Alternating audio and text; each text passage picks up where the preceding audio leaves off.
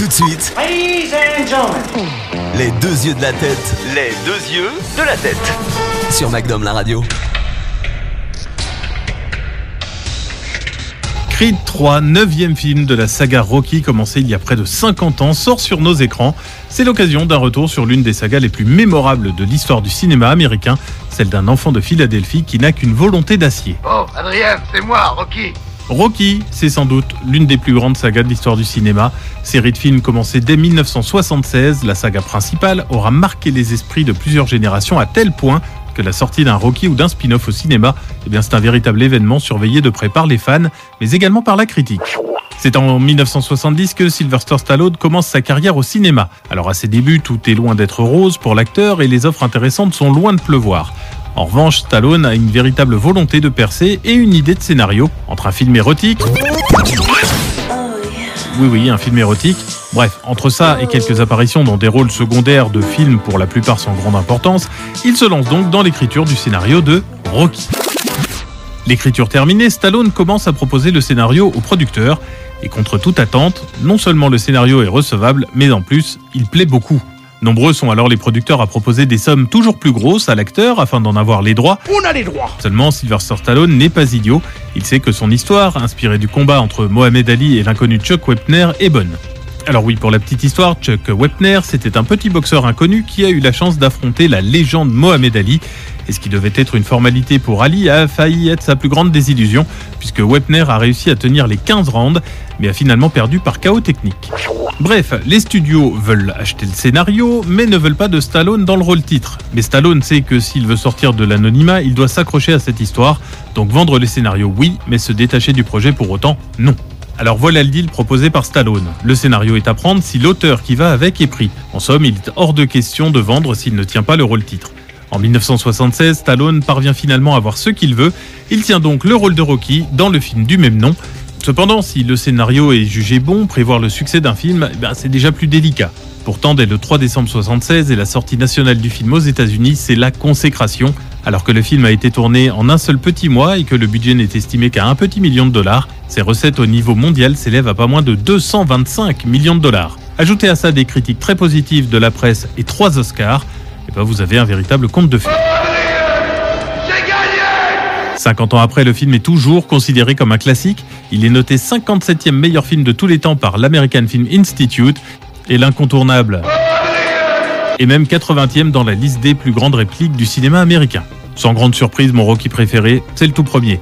Le film de John J. Avildsen n'avait rien sur le papier pour être un grand succès, avec un minuscule budget, un quasi inconnu en tête d'affiche, Moi, je tire dans des clubs. Je suis un épousseteur de cadran, moi. Lui, c'est un vrai champion. Mais comme de nombreux films devenus cultes, Rocky a imprégné les spectateurs du monde entier d'images iconiques, et aujourd'hui le long métrage n'a rien perdu de sa force. Comme les autres films, peut-être un peu plus bancal, le feront par la suite, le premier Rocky capture l'essence des États-Unis de son époque, le rêve américain, il est là et bien là.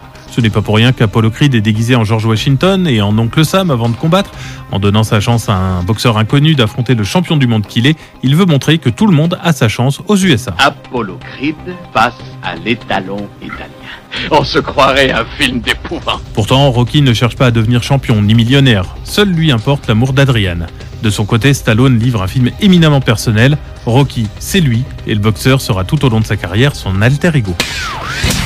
Deux des scènes mythiques de Rocky à l'entraînement, quand il monte les marches du Philadelphia Museum of Art et quand il utilise des morceaux de viande comme sac de frappe, eh bien c'est tiré de la carrière de l'ancien champion du monde des poids lourds Joe Frazier, boxeur lui aussi de Philadelphie, qui sera le premier homme à infliger une défaite à Mohamed Ali dans ce qu'on a appelé le combat du siècle en 1971 et qui avait raconté s'être entraîné de la même façon. Joe Frazier apparaît d'ailleurs en bord de ring avant le premier combat Rocky Creed. Grisant comme un training montage dont il deviendra la référence, Rocky se paie le luxe d'être beau visuellement, avec une photographie dans le plus pur style des années 70, venant sublimer la ville de Philadelphie, sans oublier l'utilisation novatrice de la Steadicam, encore rudimentaire à l'époque. Le tout est magnifié par l'inoubliable musique de Bill Conti qui a dépassé le film lui-même pour devenir l'hymne de quiconque cherche de la motivation à faire du sport. Avec Rocky, un tel phénomène, même à l'époque, ne peut vouloir dire qu'une seule chose, une suite. T'avaleras des éclairs et. Et Rocky 2 commence triomphalement sur la fin du premier volet et en constitue une suite directe. Cependant, durant la moitié du film, le spectateur va suivre le boxeur dans sa vie de tous les jours, lors de scènes pas forcément intéressantes où shopping et déboires sont au rendez-vous, moins authentiques et touchants que le film précédent, Rocky 2 manque un petit peu de hargne pendant les deux premiers tiers tout du moins. Rocky a plusieurs opportunités d'évolution, mais son passé étant ce qu'il est, il ne parvient pas à se faire une place différente. Il ne peut pas faire de la publicité car il ne sait pas très bien lire et il ne peut pas avoir un travail autre qu'un travail manuel parce qu'il n'a aucune expérience. La bête, Aftershave, le Challenger, 7ème tour. Tâchez de le faire bien. Action Coincé, mais souhaitant offrir une belle vie à Adriane, qui a accepté de l'épouser et qui est enceinte, il accepte le match revanche proposé par Apollo. m'a donné bien du bonheur. Lorsque sa femme accouche et tombe brièvement dans le coma, le film va s'accélérer tout à coup.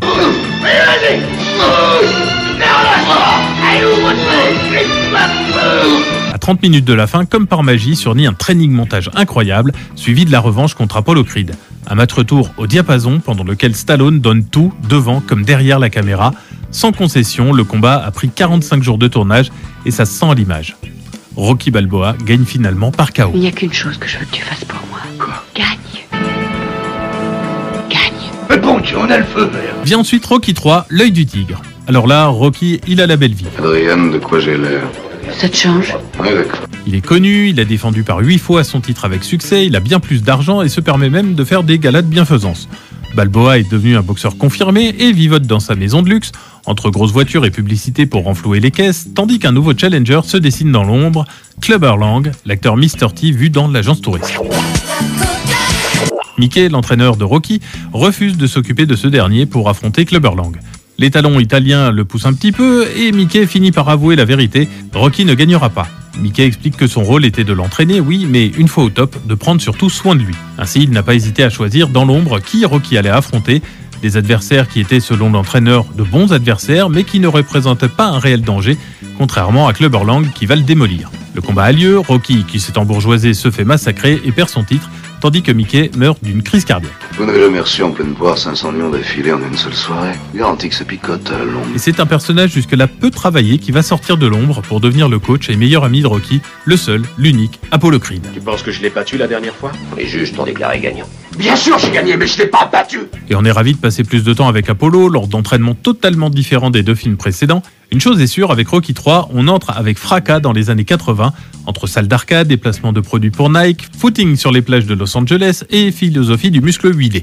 Devenu une vraie star, Stallone gagne en confiance et le film gagne en rythme. À l'image du gala contre Hulk Hogan au début du film, Rocky 3, c'est un grand spectacle sympathique à regarder, mais finalement sans grands enjeux ni grands dépassements. Et dans l'épisode suivant, Rocky est à la retraite, mais affronte tout de même un nouvel adversaire, le méchant russe Ivan Drago. Le tout premier plan de Rocky 4 annonce la couleur. Deux gants de boxe s'entrechoquent, l'un aux couleurs de l'URSS, l'autre aux couleurs des États-Unis.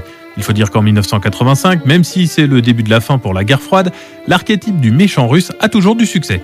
Face à lui, on retrouve un surhomme soviétique qui s'entraîne grâce à des machines, Ivan Drago, joué par Dolph Lundgren, et en l'affrontant, Rocky Balboa se bat non seulement pour venger Apollo Creed, mais aussi pour la société américaine tout entière. De la Sibérie au KGB, en passant par Marx et Lénine, tout y est, mais Rocky finit par convaincre que tout le monde peut changer. Dans la droite lignée de Rocky 3, le quatrième volet pousse tous les potards à fond et son budget explose totalement. Ça pue chez moi. Mais bah ouais, ça pue Bien que ne durant qu'une heure et demie, le film enchaîne les scènes souvent absurdes, comme la présentation d'un robot ménager purement 80s ou une performance de James Brown vantant les qualités de l'Amérique avant le match Drago-Creed. Le long métrage ressemble parfois à un jukebox. On est en pleine période MTV, entre chansons explicitant le choc des nations et un clip qui vient se glisser au milieu du récit, flashback des autres films et regard pointé vers l'horizon inclus. Bref, Rocky 4, c'est l'opus le plus délicieusement coupable de toute la saga. Alors moi je dis... Ah, plus merde après tout. Pourquoi t'écraserais pas ce mec en lui rentrant dans l'art Comme la première fois, ça avait été de la belle ouvrage. Dans Rocky 5, alors là, c'est la pré-retraite. Balboa a tout perdu. Non seulement il a perdu toute sa fortune à cause d'une mauvaise décision prise par Polly, son beau-frère, mais en plus, il se voit incapable de boxer pour remonter la pente à cause de lésions au cerveau survenues suite à son combat contre Ivan Drago. Là, il va très bien, rassurez-vous. Alors pour gagner sa vie, Balboa reprend le gymnase de Mickey où il entraîne de nouveaux arrivants dans la profession. Il fait la découverte de Tommy Gunn qu'il prend sous son aile. Alors que Rocky lui donne tout et va même mettre son fils de côté pour Tommy, ce dernier se fait pervertir par George Washington Duke, un requin de la profession qui parvient à le monter contre Balboa. Alors que Duke veut organiser le match de rêve, élève contre professeur, Tommy, lui, veut surtout sortir de l'ombre de Balboa et avoir son indépendance. Ils s'affrontent finalement dans un combat de rue gagné par Rocky. Le réalisateur du premier volet, John J. Avildsen, est revenu, mais la magie n'opère plus et on pense à ce moment-là quitter le boxeur sur un simple combat de rue. Allez, te gêne pas, cogne Vas-y, tape-moi dessus Sauf que, il revient. Dans le dernier épisode de la saga Rocky, Rocky Balboa, le héros a perdu sa femme. Retiré du monde de la boxe, il tient un petit restaurant italien dans lequel il raconte, lorsque les clients le désirent, ses souvenirs de boxeur. Il est également en froid avec son fils Robert. De son côté, l'étalon italien, qui n'est plus tout jeune, a du mal à faire le deuil de sa femme. Mais toujours passionné de boxe, il annonce vouloir refaire quelques petits matchs locaux comme ça. Mais à côté de ça, l'entourage de l'actuel champion du monde des poids lourds, Mason Dixon, panique. Aucun de ces matchs n'intéresse le public. Dixon n'est pas un boxeur exceptionnel, mais il est pourtant suffisamment fort pour laminer ses adversaires. Alors pour redorer son image, un combat est organisé avec Balboa, qui finit par accepter pour, je cite, relâcher la bête. Dixon gagne finalement au point, mais la saga de Balboa est ainsi achevée sur une note mélancolique qui lui va plutôt bien. Suivre Rocky, c'est avant tout suivre un paumé qui va se battre corps et âme pour améliorer sa situation. C'est voir un homme qui tente de sortir du trou avec très peu de cartes valables en main, qui accepte les terribles coups du sort, mais qui sait aussi saisir sa chance. En cela, Rocky est l'un des plus grands représentants au cinéma de ce qu'on appelle le rêve américain. Une idée selon laquelle n'importe qui, s'il s'en donne les moyens et s'il travaille dur, peut devenir quelqu'un. Lorsqu'une saga s'étend sur autant de films au cinéma, il y a forcément des hauts et des bas.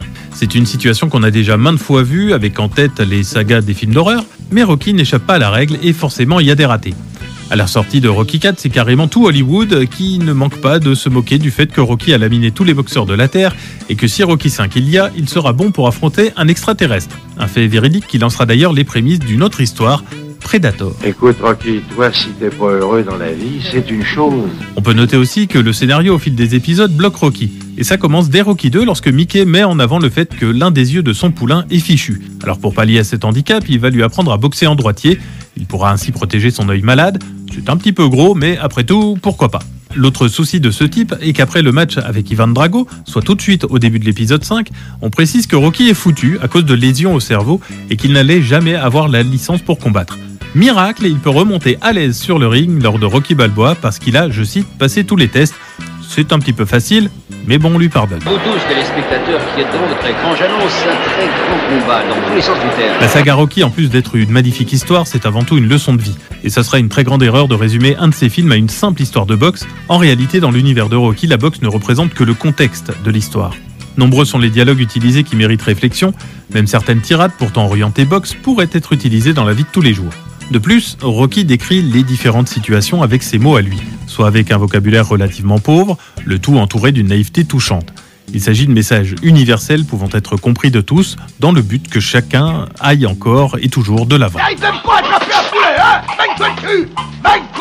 Le gros point positif de cette saga, c'est en fait son réalisme. Vous poussez une porte et vous tombez sur un mec paumé, sans humour, qui joue avec une balle et qui n'attend rien de la vie. C'est Adrian. Il y a des moments quand je regarde Butkus, je trouve pas que c'est un chien comme les autres. Vous poussez une autre porte et vous tombez sur une femme qui est un peu cloche sur les bords et son frère alcoolique, violent et à l'humeur changeante. Quoi Tiens, viens bouffer la donne avec nous demain. Ça marche Poussez enfin une dernière porte et vous tombez sur un entraîneur de boxe efficace mais grossier et désagréable au possible. Et qui n'a pas ce genre de personne dans son entourage. Vous ajoutez de l'amour, des sentiments, de la boxe, vous faites évoluer les personnages et rien de plus. Il en faut pas 3 tonnes pour faire un bon film. En somme, la saga Rocky, sans être exempte de tout défaut, a suffisamment de qualité pour être l'une des plus grandes de l'histoire du cinéma. Des films que chacun devrait avoir vu au moins une fois dans sa vie pour sa culture cinéma, mais également pour apprendre des choses en tant qu'être humain. Et si nombreux sont ceux qui ne retiennent que Rocky, le premier du nom, et refusent d'accepter les suivants, il est un fait avéré, le personnage de Rocky Balboa, c'est un monstre sacré du cinéma. Les deux yeux de la tête. C'était les deux yeux de la tête. À retrouver en podcast sur magnumlaradio.com.